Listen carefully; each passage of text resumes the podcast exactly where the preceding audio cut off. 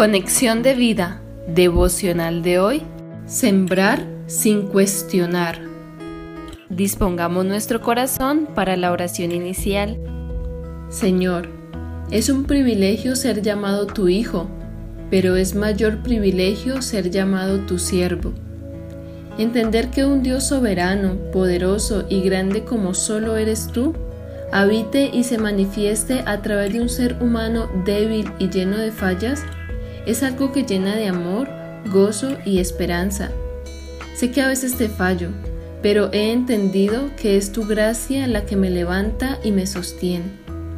Ruego poder conocerte cada día más para así darte a conocer a los demás. En el nombre de Jesús, amén.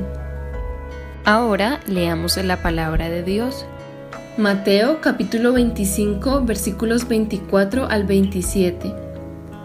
Pero llegando también el que había recibido un talento, dijo, Señor, te conocía que eres hombre duro, que ciegas donde no sembraste y recoges donde no esparciste, por lo cual tuve miedo, y fui y escondí tu talento en la tierra.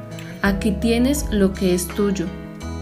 Respondiendo su señor, le dijo, Siervo malo y negligente, sabías que ciego donde no sembré y que recojo donde no esparcí. Por tanto, debías haber dado mi dinero a los banqueros, y al venir yo hubiera recibido lo que es mío con los intereses. La reflexión de hoy nos dice, en muchas ocasiones cuestionamos el lugar, los medios y las personas a quienes compartirles el Evangelio de Salvación. Entramos en razonamientos lógicos o en sentimientos aflorados que nos llevan a no cumplir con el mandato de nuestro Señor, cuando en realidad a lo que le debemos prestar atención y ser sensibles es a la voz y dirección del Espíritu Santo. La palabra de Dios nos enseña que el Espíritu Santo es quien convence a las personas de pecado, de justicia y de juicio. Juan 16, 7 al 8, y que es Dios quien da el crecimiento en cada una de ellas, como dice la escritura.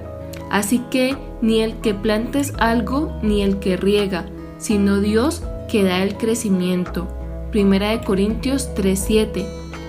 Por lo que nuestra tarea y nuestro pensar debe ser siempre el estar dispuestos y listos para compartir de Cristo, como nos lo anima el Espíritu de Dios en Efesios 6:15 y calzados los pies con el apresto del Evangelio de la paz.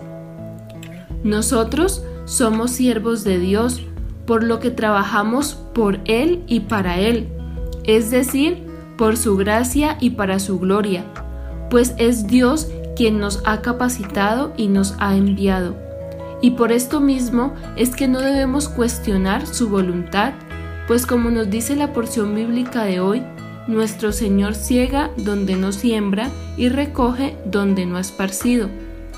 Así que el llamado es a ser diligentes y obedientes a la gran comisión, para que, al regreso del Señor, podamos decir como el siervo fiel, Señor, cinco talentos me entregaste, aquí tienes, he ganado otros cinco talentos sobre ellos. Mateo 25:20, parte B y asimismo podamos escuchar, bien, buen siervo y fiel, sobre poco has sido fiel, sobre mucho te pondré, entra en el gozo de tu Señor. Mateo 25-21, parte B. Visítanos en www.conexiondevida.org. Descarga nuestras aplicaciones móviles y síguenos en nuestras redes sociales